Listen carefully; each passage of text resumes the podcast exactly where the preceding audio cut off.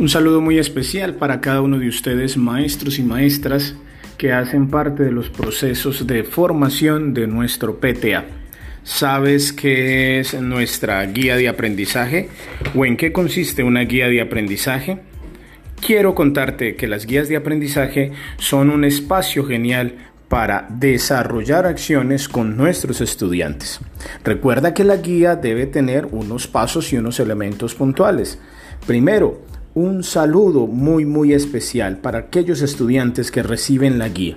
Segundo, ese saludo debe ser en segunda persona y ojalá toda nuestra guía esté elaborada en segunda persona, lo que significa que pues obviamente va a ser directamente para nuestros estudiantes.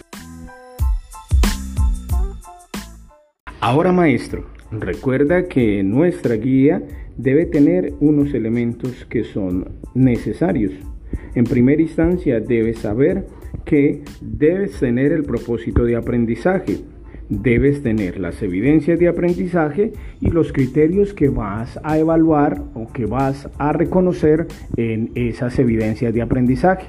No olvides los pasos fundamentales que son que voy a aprender, que requiere los conocimientos previos, que estás aprendiendo o ese, ese elemento de conceptualización los el momento de practico lo que aprendí y el momento cómo sé que aprendí, para que cierres tu guía justamente haciendo la evaluación formativa con ese momento que aprendí.